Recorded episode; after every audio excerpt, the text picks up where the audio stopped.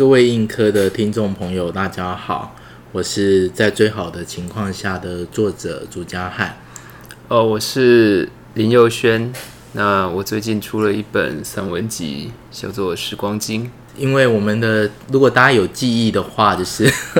这本那个在最好的情况下，在书展期间有过一场新书的座谈会，当时就是与那个《时光经》的作者林佑轩一起对谈。那我们两个就是传说中的巨蟹男子，而且刚好还同一天生，有同一天出了散文集，就发现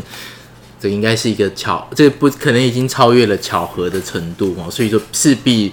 在一波之后，一定要有第二波才算数。所以说，真正真正有意义的必有回响。对对对，就是一件重真正重要的事情，总要发生两次。在在在小说里面看到有有一个不断重复的情节，哎，就知道里面学问大了。对，那我们就一边聊书，聊聊彼此的书，以及聊聊聊聊生活哈。那聊聊跟这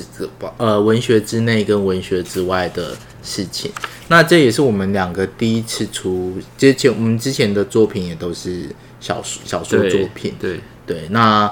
呃。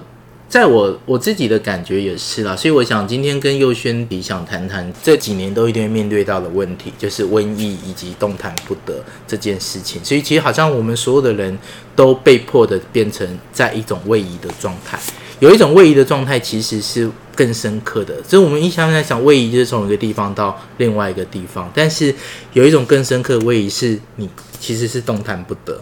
你动弹不得的状态的时候，其实是感受到那种最更大的位移，就很像你走着走着突然紧急刹车一样，哈，就是那个整个惯性会让你整个被甩脱了，而且那个感觉很久很久，就是一瞬间被紧急刹车，不知道大家有没有这种感觉？就是说紧急刹车之后，那个在你心中留下非常非常久。那虽然这是一个空间的感，其实但是它其实瞬间让你看见了时间，你会有一个时间感在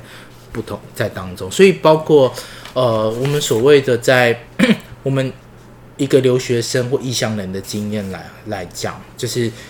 感觉上是一个地理的位移或文化上的差异，但其实最后终结起来就是一段很特殊的时间。那在这次时间当中，语言其实反而也要再重新、重新的长出来啊！就是我们得，我也想再跟优璇再谈论一下，因为他的时间的跨度也非常的。时间的跨度非常的长，那有，我想有很多，呃，很里面很明显的很多的部分是在巴黎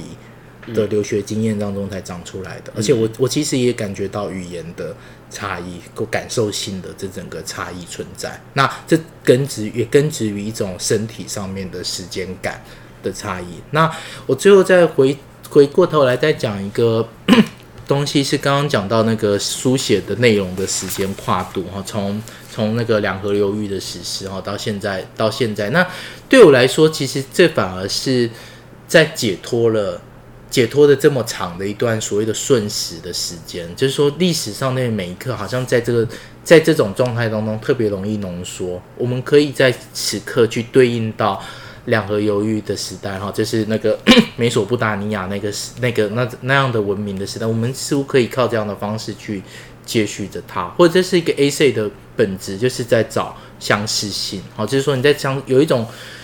不需要任何的介质，不需要任何的中介的共感性。好，在这个时间当中，我们跟数跟十日谈的人，我们可以共感，我们可以跨越那么多一个时间去谈。那所以最后就是我们好像是我一直有一个巨大的一个想象。好，这是。我没有独立一个主题，但是其实，在小说当中非常这在这一本在最好情况下，其实写过很多次，就是手巨大的手写版这件事情。我一直在想，就是从古至今，所有的人类的文字，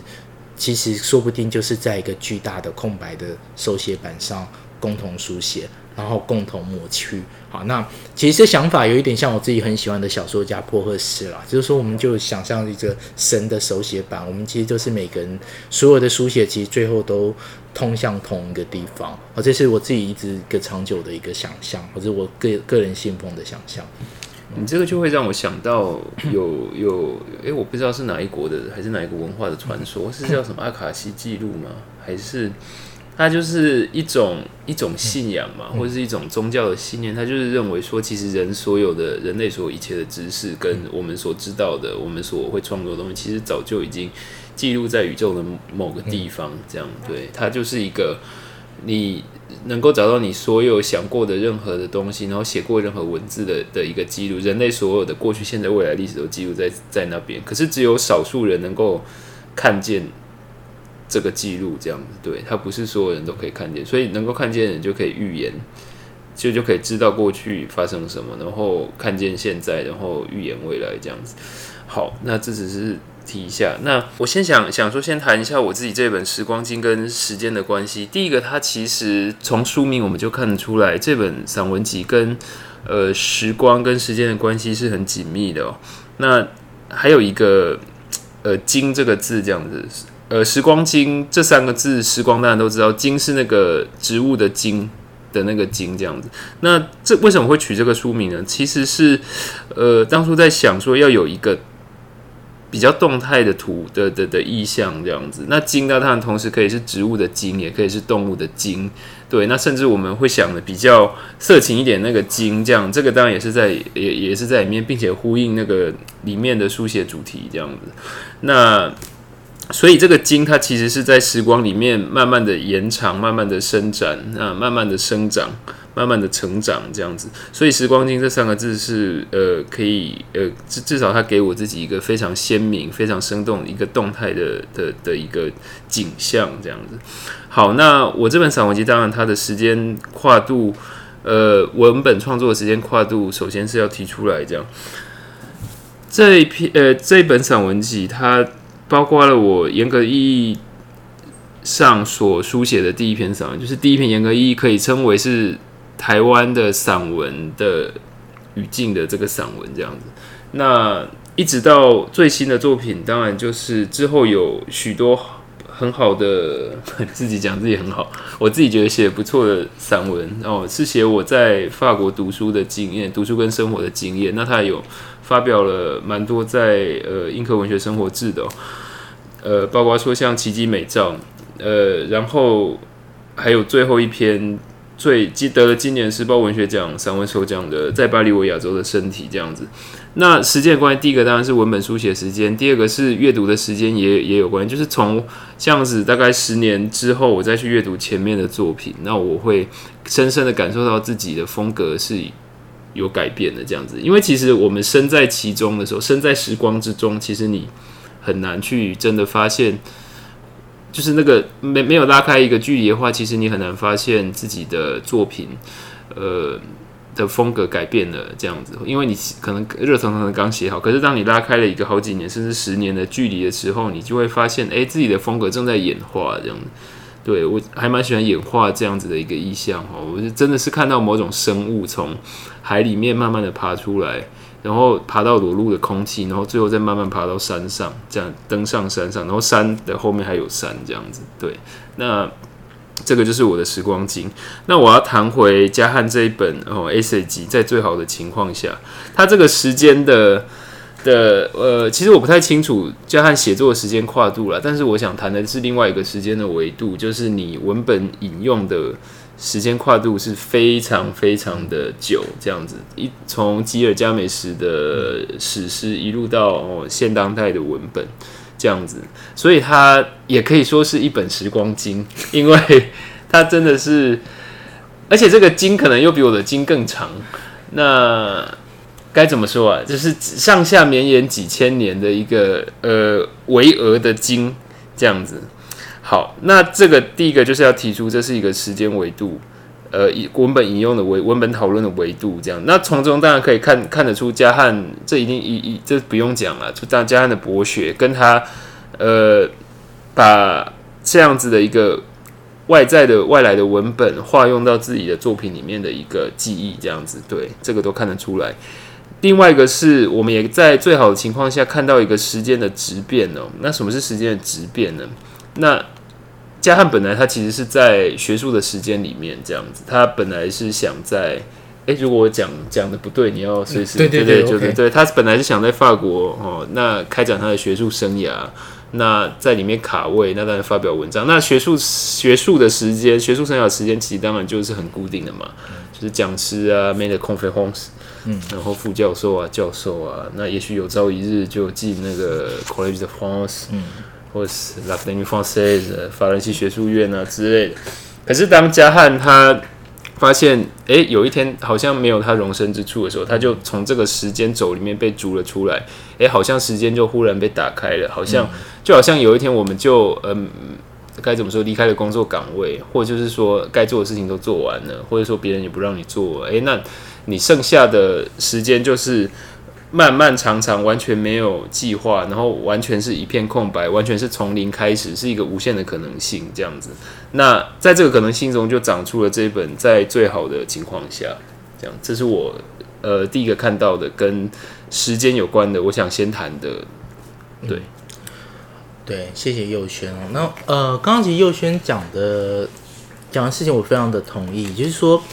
其实像。呃，写作的时间其实对一个作家来讲是非常非常重要的，不是说只有对我们某某一类的作家，我觉得它其实是一个所有作家会共同最后会碰到的一个主题，就是写作的时间这件事。好，就是说，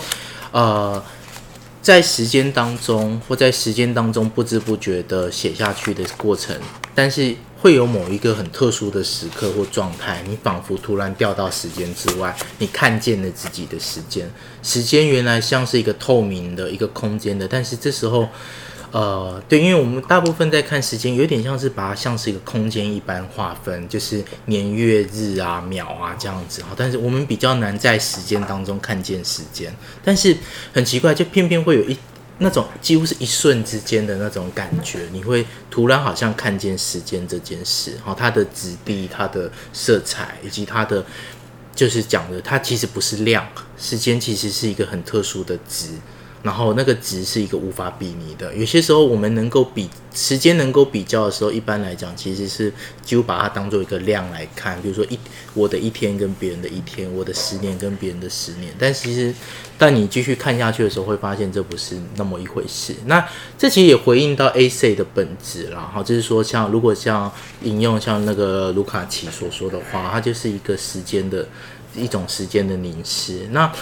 怎么样的情况下最最可能？其实，呃，我在待续里面也有说到，好，其实它就是在某个放放逐的状态当中特别容易看到，而且其实甚至放逐是一个文学非常非常常见的主题，无论在主题当中，或者是书写者当中，或者是更快的。更大的一个维度来讲，所有的所谓的冒险文学，或者是所谓的纪，包括纪实文学啊，甚至包括所谓的人类学的书写，其实都有让自己在一种放逐的状态。这个时候，你才能看看见自己，有点像文学有某种程度对我来讲是舍近求远的啊，就是你得要舍去。近的，然后去寻求远处，所以这个时候你才能够看见自己。好，包括譬如说像有一些主题就回应到这些，例如像我是他者这个部分，好，就是说你要真正在理解我的时候，其实你是一个离向他者这个方向去说，或者是说你要理解时间。你是一个被逐出或溢出时间之外，好，这时候你才能真正感觉到自己怎么样在时间之中。例如像《追忆似水年华》的最后一句话，其实就是这个，就叫做在在时间中。好，就是你你反而是整个领悟到那么多，哈，或者在时间当中被流转那么多，被抛出去那么多，但是最后这种时候你才能真正在时间中。所以有一点像是，呃，这整本书的书写有点像是。呃，一个长期的失重状态，最后我又决定，我再次选择落地，好安然的降落，哈，就是说原来可能自己在一个土地上或在哪里被抛过去，哈，碾了又碾，哈，这失无无尽的失重，像是会抛到被个离心力甩下去。那我也许，呃，在很长一段时间就觉得这是我的状态了，但是你慢慢的你会找到一个。找到一个轨道，哈，再以重新的方式，我选择再重新降落，回到这个不，回到这个地方，好，继续。这时候书真正的书写意义好像就开始了。好，我想要回到刚才你说那个时间，时间的浓缩，所以你在这个浓缩的时间之之内，跟呃以前的前辈们，包括史撰写史诗的前辈们对话这样子。对，那这个其实就让我想到我在《时光镜》它那个把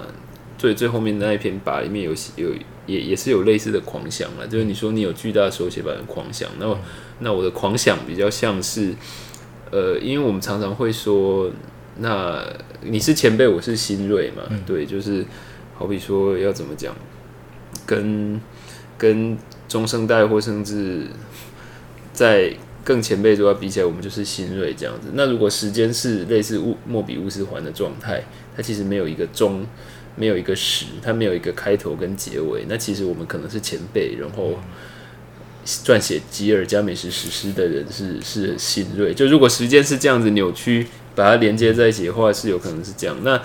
每当我这样一想，就会觉得好，那我们也不也也不必怕了，对，我们就来写吧。就找出这个阿卡西记录，这样子试图从中截取出一些零碎的片段，这样子，然后把它行诸于纸面，这样子。右轩讲这其实是我，因为我觉得右轩有一点很厉害，就是他呃解读解读别人的小说，往往会看到一些其实藏的非常非常深的这个部分，因为这其实也是我确实是一开始的文学信念啊，就是说刚刚讲这个新跟旧的。问题啊，就是我也曾经一开始非常有礼貌，就是过分礼貌跟过分谨慎的跟前辈接触啊，但是 那时候遇到一个很好的前辈哦，好，就是那个巨大的同位格先生啊，巨大同位格先生，他那时候跟我讲就很简单，就是说第就是第一叫我不要叫他老师嘛，好，那在第二讲说，其实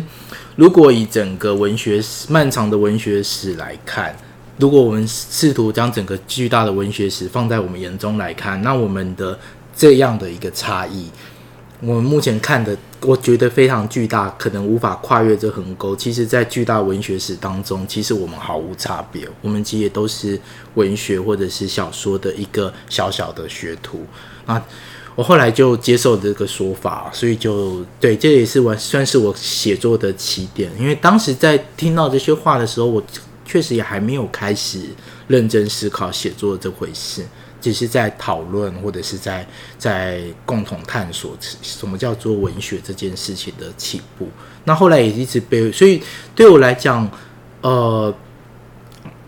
对于所谓的经典或对于所谓的旧的文学，其实不会那么的，因为但是而且。当你从这眼光中解放的时候，你会觉得其实堂吉诃德很前卫，十日谈非常的前卫，一千零一夜非常的前卫，然后或者是说包法利夫人，还有马车的车震，就是说小小说里面其实各种我们认为很新的东西，其实它说不定回应的是很旧的主题，然后你甚至可以在。很古老的小说里面，在所谓的被背叛的遗嘱、被遗忘的这些经典里面，其实你看到非常非常多崭新的这个部分，你会发现这一切其实都可以再重新启动。但而且这个时候好像才没有那么累了，就是说一直在做，就是作为把如果把自己束缚在时光之中，或者是束缚在这一个固定的时间限制中的时候。要么可能是前人的脚步，或者是，或者是要想做自己的脚步，以及想到未来。但是当一切都都可能像刚刚讲的莫比乌斯之环的时候，其实它是一个，它是一个对我来讲，其实是一个很美的一个想象。嗯嗯。好，谢谢嘉汉。那。接下来我们想说，还是谈一下跟目前比较切身，真的是切身相关的主题，就是瘟疫了。对，就是我想你你把它放在第一篇，可能是也是因为真的让你这本书更有更扣合我们我们现在这个时代，因为大家其实现在看到，嗯，该怎么说，就又又好像刚才讲到莫比乌斯，我现在又想到另外一个意象是俄罗斯娃娃了，就好像。好像瘟疫，我们说，呃，有防疫旅馆，然后有外面的世界，就是有有有内该该怎么说啊？有内在的世界是干，就是干净的，没有病没有病毒的世界是台湾，然后有防疫旅馆是作为中间的中介，然后有外在世界是乱，就是已经崩溃的这个状态这样子。那换一种角度来讲，会不会台湾也是一种防疫旅馆？就它其实是一个，嗯，台湾本身也也是一个巨大的防疫旅馆，或者是诺亚方舟这样子。对，嗯我们就让各种呃本来就在这边，或是意外意外意意外那个出现的动物，就一起被拯救这样子。对，好，那就是你这篇，其实我觉得谈了很多东西，都可以拉出去再再细讲，包括说像是你这边有提到说瘟疫它有可能会。呃，消失的跟它的出现一样突然，这样你说像是不告而别，先从恐惧的减少、存在感的稀薄，逐渐被遗忘，还给我们日常，直到从地球上绝迹。那这个当然，其实我会想到日本漫画家伊藤润二的《漩涡》嘛，对，对它就是一个呃很明显的是一个瘟疫的，或是呃，那当然还有卡缪，这不用讲，嗯卡缪本身它其实瘟疫本身就是第二次世界大战或是那个纳粹的隐喻嘛，嗯对对对，好，那其实我特别想要谈的是，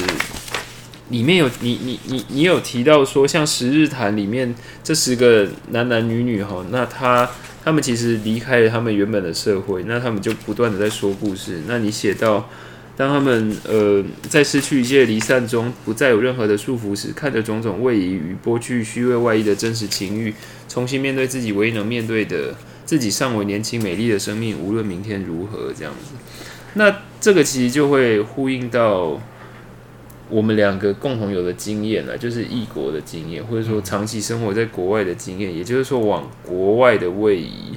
那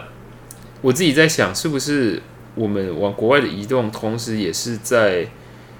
呃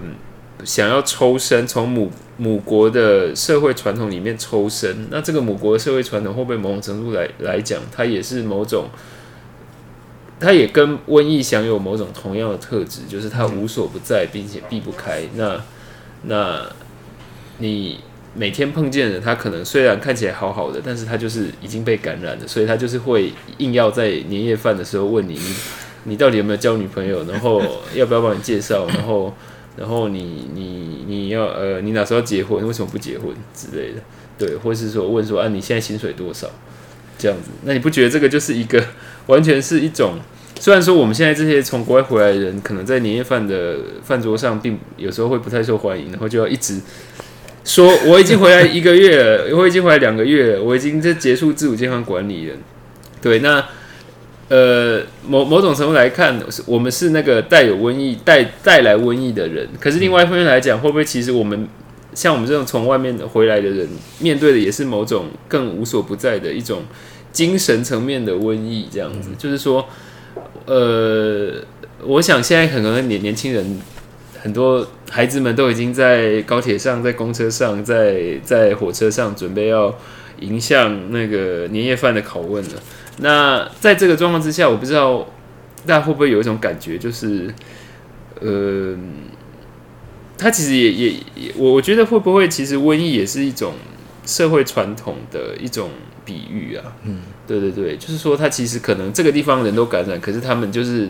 本身因为感染，所以都是无症状带源者，所以他们本身不会受到伤害。可是当你一靠近，然后你就不是还没被感染，然后你被感染，你就重症，然后可能就弥留，然后甚至就会失去生命。其实有点像是欧洲人当初去美洲大陆就感染原住民的的的一个状态。对啊，我觉得没错。那现在如果现在正在过年期间哈，就是要好好做好自己的那个防御的距离哈，以及心灵那个口罩 要戴上。但其实瘟疫这件事情，其实确实可以谈论的事情非常非常多，甚至可能谈到一整本书，可能都都是可以的。因为先谈先谈一件事，是因为呃，瘟疫这件事情有一个很很特殊的，有有一个很特殊的性质，叫做把所有的人变成一样，好，就是一切的差别被抹平了。这个啊是不是在美国电影或者是那种我们的呃变活尸电影对对，丧尸就是类似，所有的人都被抹平，或者是我自己很喜欢这一本这一篇里面没有提到，但我个人很喜欢那个 UNESCO 的犀牛，就是每个人就是突然开始变成犀牛这个样子，但其实这是一个集体疯狂，或刚刚讲到的，就是说当卡没有把那个纳粹，就每个人，而且你开始染染上瘟疫之后，你说不妨加入那也不错啊，好一起进来啊，好，这大家开始变成变成那个样子。包括其实甚有时候政治的隐喻，你也会发现啊，比如说一当一个很恐怖的政治现象或是宗教现象兴起，你看身边的一个一个变成那个模样的时候，你会变得非常非常可怕。所以这个时候，像是这种追求异乡经经验的，就很像这样的逃难，都有这样的逃难感。好，或者是说，但是这个时候会有另外一个东西同时存在，就是孤独，就是很奇怪的，这个是非常非常矛盾的事情哦。就是说，我们要如何保有孤，我们要如何保有孤独这件事。一般来讲，我们会希望不要那么孤独，要走出去，要跟人接触。但是其实它拉到另外一个方向，你其实会可能被同化，你可能会失去自己。然后这个时候，你可能变得不像你自己。然后再来是你某方面的某方面来说，你的自由有可能会丧失。那甚至有时候最容易丧失就是你自己独立思考这件事情。嗯嗯。那你相对于相对于这整个瘟疫来说，哈，就是所以说，台湾也在这个某某种状况下，就是说一开始，对我们讲，哎，台湾好像某方面来讲也是孤绝于对世界之外，又又重复着他自己本身的命运哈。就是从而且这个孤绝不是说你如很清醒，就是说其实某方面来说，台湾的处境是也不懂得世界现在同时其他人的感受，你其实也失去掉这个共感性。好，那这回过头来，其实也是某个文学必然的主题，就是文学某方面来说有一道防御公式，它是一种种语言或者是思考的或者是感受的防疫机制，就是说我不能跟你们一样，好，说我要，但是他又试图的去突破，好去制造某些沟通，然后又试图去制造差异这样的东西。好，那这主题可以谈到很多，但我最后还想讲一个，有一个瘟疫其实非常非常的。呃，或者说其实类似瘟疫的性质，好，其实是呃是遗忘，就是说我们在讲记忆是传承的嘛，我把一个我们可以共同记忆某件事，我们可以把记忆传承出去，写下来传达出去，但是有一个瘟疫是我们完全没有意识到都会染到的，其实是遗忘，而且这个东西是会传染的，而且会传承的，父母那一代的失忆可以传承到子女那一代、孙子那一代，我们都可以共同的一直忘记。过去的事情，所以我刚刚讲那个瘟疫消失，其实也是在讲这件事。就是即使瘟疫造成那么多的苦难，那么多，但是其实瘟疫会消失，而且消失之后，恶度消失是什么？我们会遗忘。在我们哪一天，的整个等遗忘之后，在下一个时代，他们可能听到我们现在这个。世代曾经经历过的二零二零、二零二一，好，希望不要再二二零二二了。就是 这这这两年，其实对他来讲会是一个非常非常陌生的，像是上午，就很像我们其实可能对我们来讲，什么二次大战对我来讲是很遥远、很遥远的事情，是仿佛不曾发生过的那么那样子的情。但其实二次大战所造成的影响，其实一直在我们的身上。这。影响的非常非常的大，所以文学的记忆某方面来讲也是这个件事情，在表述这样的遗忘存在，然后以及尽可能的去至少要去记得有这样的一个遗忘在，或提醒我们一个巨大的遗忘跟空缺在那个地方。所以大家请阅读吧。如果在那个至少啦，就是说有一个最好的防御。防疫的方式啊，就是在月在那个过年时代，在过年的时候，然后被家人问啊、考察，然后好像要顺着他们讲话的时候，不妨拿起在最好的情况下跟时光机来阅读，这时候就会觉得自己不会变成跟他们一样。对，没有错，谢谢嘉涵。不过，如果呃亲戚读时光机，应该会疯掉了。是自己读就好了之类的。我觉得这才好哎。对对对对对，就是不想要他们讲话的。对对对，当他跑来这边关心说你在读什么啊，能不能给我看一下？直接翻出时光机。对对对对对，各种身体的那个，各种我的身体的那个书写的时候，对身体感是很强的这样子。对，好，那。虽然聊天的时间很短，但阅读的时间可以很长。好，那希望大家在过年的时候都可以好好的读书，好好的思考，好好的抵抵御这个瘟疫。好，那在此，呃，我在这边祝大家在最好的情况下新年快乐。好，那我则要祝大家在时光中让自己的生猛有力的基因哈，慢慢的生长起来，慢慢的更有活力哈，慢慢的勇猛精进起来哈，让它最后变成牛年的大长今。好，谢谢大家。